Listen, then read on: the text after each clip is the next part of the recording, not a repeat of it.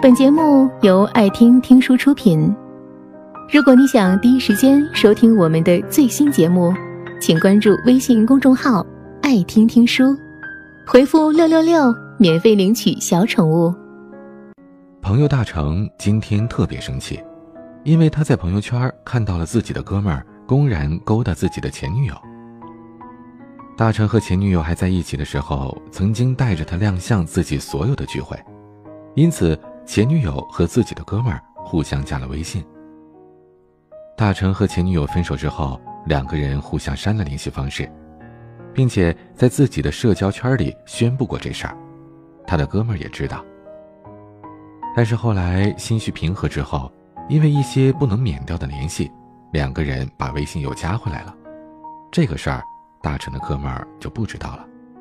下午，大成的前女友发了一张泡在泳池里的照片，大成的哥们儿在底下回复说：“美女。”什么时候有空，哥哥带你一起飞啊？大成的前女友回复道：“好啊，有空约。”而且还发了一个害羞的表情。大成把这事儿告诉我们的时候，我们以为他是吃醋自己的前女友跟别的男生约会。但大成说，他就是那个德行，不然我们也不会分手的。但是，那是我哥们儿哎，又不是不清楚我们之间的过往，他这是几个意思呀？大成还说，在他和前女友感情存续期间，有一次他和哥们儿喝茶聊天，谈到追女孩、谈恋爱的问题时，那哥们儿居然当着大成的面说：“哎，你女朋友挺不错的，我是看你面才没有追她的，不然哪有你的份儿啊？”大成当时当他哥们儿是放嘴炮，可是后来却发现，那哥们儿居然私下和自己的女朋友联系的那么频繁。还三不五时的送她个小礼物，接她下班什么的。当时大成心里就像堵着一块棉花糖，有些不开心，却没有名正言顺发作的理由。前女友的朋友圈，那哥们儿每一条都会点赞，后来发展到赤裸裸的表明邀约之意。大成气不过，在底下回复了一个：“好啊好啊，大家一起吧。”那之后。大成再也没理过这哥们儿，他心里充满了强烈的背叛感，再也不把对方化为自己人了。对好友的前任下手的人，往轻了说是没有分寸，往重了说是没有底线。更何况这是自己的好友深爱过的，被对方狠狠伤害过的女人，你还跑去撩对方，将自己的朋友置于何地呢？男女之情走到末路的时候，往往变成了一场道德战争，周围的亲朋好友纷纷站位支持己方的那位。作为男方亲近好友，尤其在他并没有对不住这个姑娘的时候，还跑到对方面前释放求欢的信号，这简直是对于友情的直接背叛。好友的前任不可聊，尽管他们已经分手了，但永远不是彼此的普通朋友。你去聊了，在你朋友眼里，你就是那个努力要给他戴绿帽子的人。有什么比这种戏码更扎心呢？而给自己的好朋友戴绿帽子，这种人又有几分的可信度呢？再说一个闺蜜之间的关于男友之争的故事吧。于欢见到了闺蜜小双的前男友之后，立马就喜欢上他了。在经过了小双的允许，于欢加了前男友的联系方式。于欢问小双：“你介不介意我和你前男友在一起？如果你介意，你跟我说，我马上就放手。”小双说：“我和他之间都是过去的事了，你是我最好的朋友，我希望你幸福，不会介意的。”于是于欢毫无心结的和闺蜜的前任在一起了，同时也和往常一样。和小双形影不离。小双眼睁睁的看着自己曾经的爱人，如今和自己的闺蜜男欢女爱，顿时妒忌心起，决心要抢回来自己的前男友。于是，小双设计离间于欢和男友之间的感情，故意把自己当年的交往细节告诉于欢，让他吃醋，让他质疑男生。他还把于欢偶尔的抱怨，以一种假装好心的方式告诉自己的前男友。并且有意无意的影射着于欢和别的男生有暧昧，导致两个人误会重重，感情差点就崩了。后来，于欢发现了小双给自己的男朋友发的信息，他难以置信的问小双：“你不是说你不介意吗？为什么要这么做？你是我最好的朋友啊！”小双说：“我怎么可能不介意呢？他是我曾经相爱过的男朋友啊！”我怎么受得了眼睁睁的看着他和别的女人谈恋爱呢？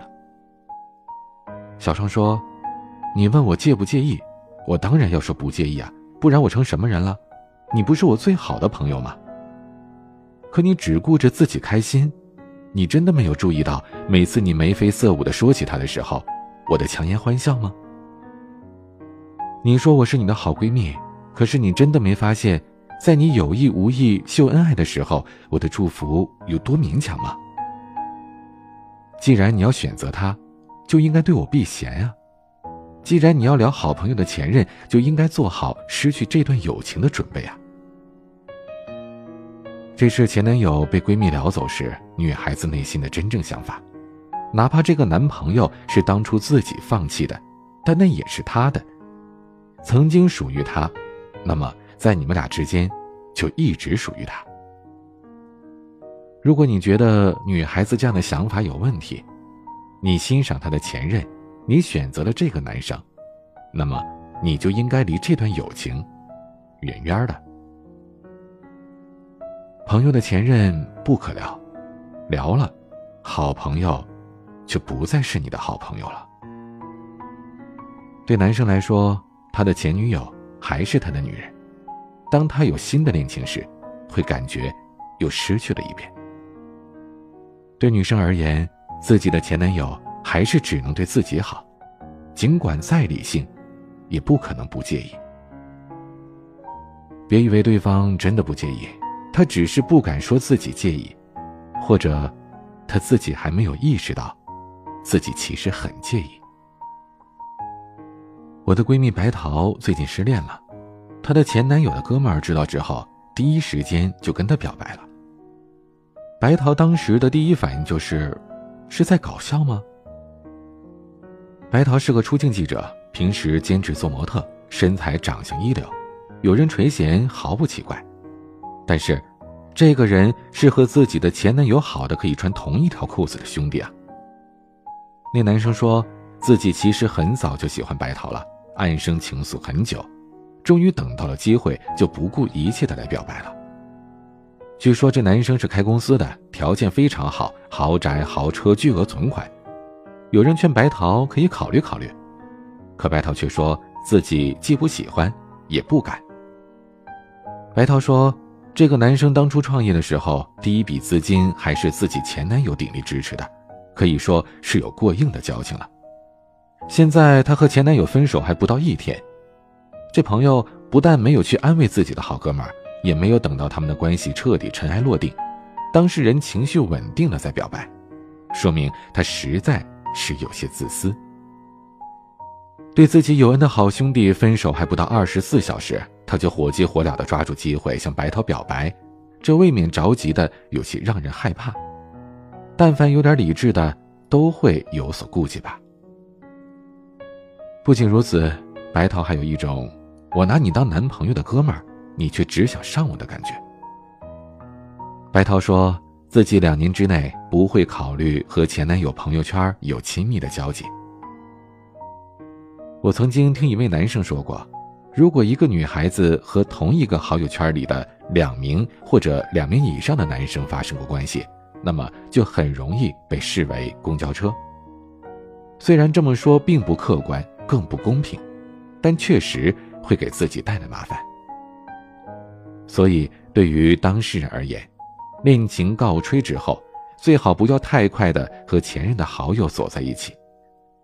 如果是真爱，不用聊，时间会证明；如果想找个过渡，那么未免有些愚蠢了。《匆匆那年》里面的方茴出于报复，和前男友陈寻的舍友上床了，不仅伤了陈寻。更是严重的伤害了自己的身体和情感。朋友的前任不可聊，前任的朋友要保持距离，因为你们之间永远隔着一个人。没有处理好这个人的存在之前，实在不适合快速的开展新恋情。聊是一种主动甚至轻浮的态度，好友失恋之后，立马就对他的前任开聊，可以说，这吃相是相当难看了。本节目到此就结束了，感谢各位的收听和陪伴。更多精彩内容，请关注微信公众号“爱听听书”，回复“六六六”免费领取小宠物。也欢迎你收听今晚的其他栏目。我们明晚见，晚安。